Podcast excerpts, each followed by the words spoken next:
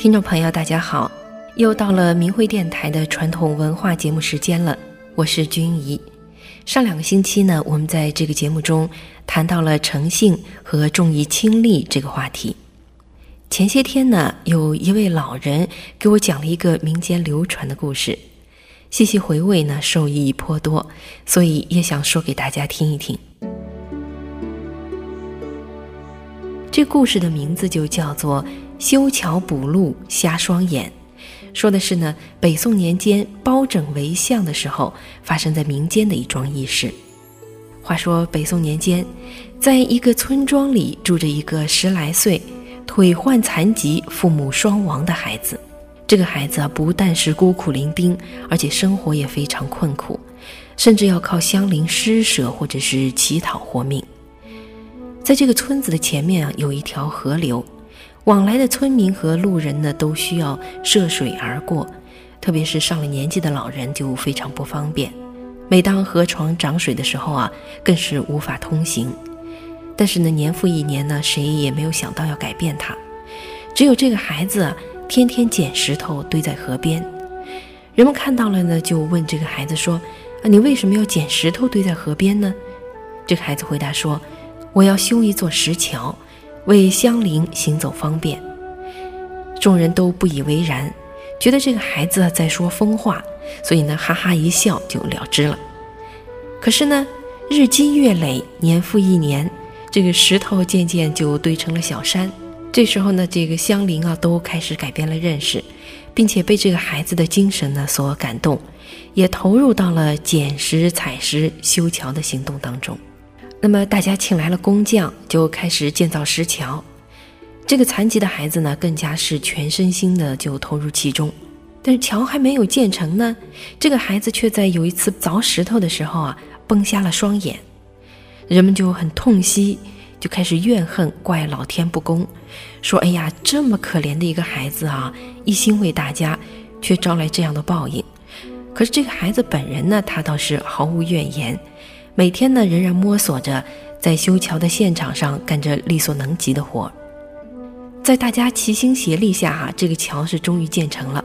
众人在欢呼喜庆的时候呢，呃，都将这个怜惜赞叹的目光聚向这个孤苦伶仃，而且本来就是一条腿残疾，现在又瞎了两只眼睛的孩子身上。这孩子呢，虽然什么也看不到，但是这个脸上啊，就露出了生平最欢乐的笑容。很快呢，一场不期而至的大雨，好像是要给这座石桥啊洗去浮尘、壮壮形色。可是，一声震耳欲聋的巨雷过后，众人发现，这个孩子被巨雷击中，倒地身亡了。众人都惊呆了，随后抑制不住的感情就喷泄而出，都叹息这个孩子命怎么这么苦，指责苍天不公。就在这个时候，恰巧民间都称为青天大老爷的包拯、包相爷呢，正好公干至此，百姓呢就纷纷拦轿为孩子鸣不平讨公道，就质问相爷说：“好人为什么不得好报？那今后这个好人何以做得呢？”食人间烟火的这个包相爷呢，也被村民的情绪带动，挥毫疾书，写下了。宁行恶，勿行善六个字以后，拂袖而去。回到京城以后，老包呢就把公干之事连同路上的见闻就奏明了皇上。可是他却隐去了自己题字的这一件事情，因为尽管心中为这个孩子行善事却得恶报这样的事情十二分的不解，但是呢，他三思之后啊，还是觉得自己提那样六个字也不大妥当。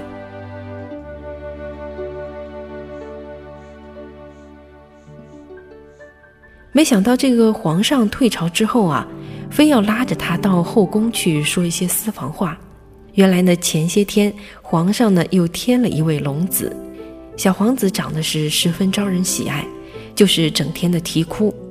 于是皇上就特意要让老包进去看一看。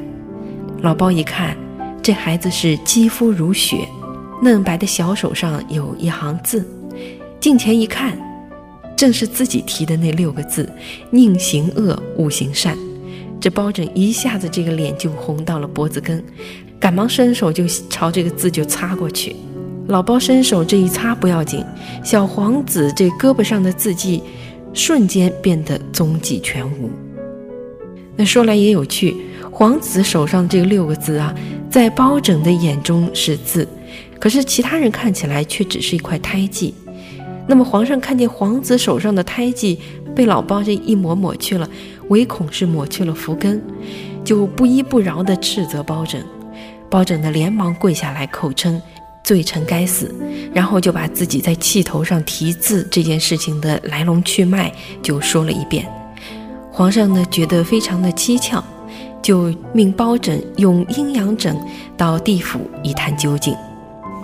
老包枕上阴阳枕，就到地府一游，真相尽显。原来呢，这个孩子啊，上世是作恶多端，罪业很大，偿还那一世的罪恶呀，需要三世的恶报才能够还得清。那么神呢就这样安排：第一世呢，以残疾之身孤苦伶仃；第二世呢，以双眼瞎了却残生；第三世是遭雷击曝尸荒野。那个孩子第一世转生呢，虽然是穷困残疾，可是痛改前非，只想为了别人做好事。于是神一看呢，就让他一世还两世的业，让他在修桥的时候就奔瞎了双眼。可是这个孩子呢，不怨天尤人，只是默默地为别人做好事。神就把他第三世的业力也一起拿过来，一世还，所以雷击毙命。阎王爷就问包拯：“三世恶业一世还，你说这是好还是不好？”一世还了三世的业，因为他专行善事，心里只想到别人，毫不考虑自己。某些方面呢，已经达到不修道已在道中的境界，积德甚多，故而死后呢，立即就转生成当今太子，享受天子的福分。这是一个民间流传的小故事啊。作为一个修炼人来看呢，启示是非常多的。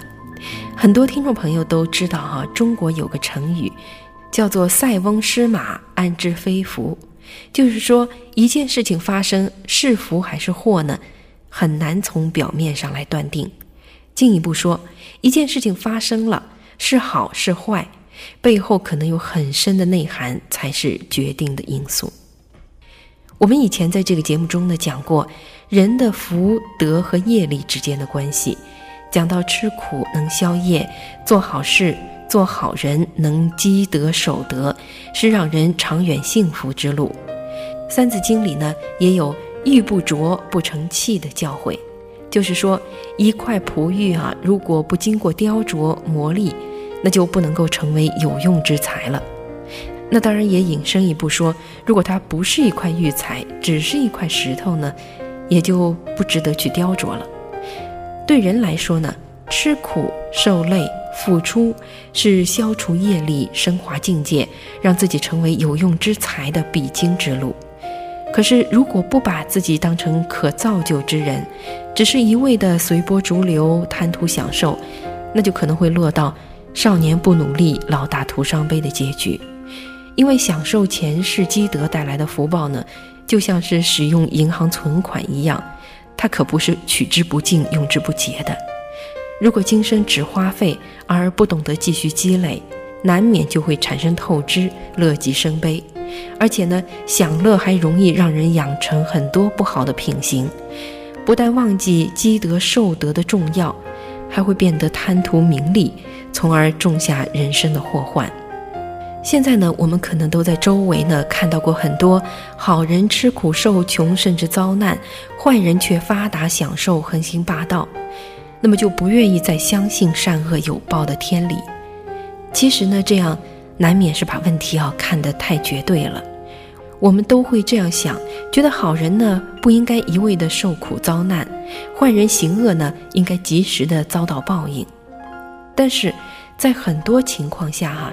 如果你不是一个大根基之人，可造就之人，那么老天呢，可能还不会像对待一块璞玉那样对待你呢。你说是不是？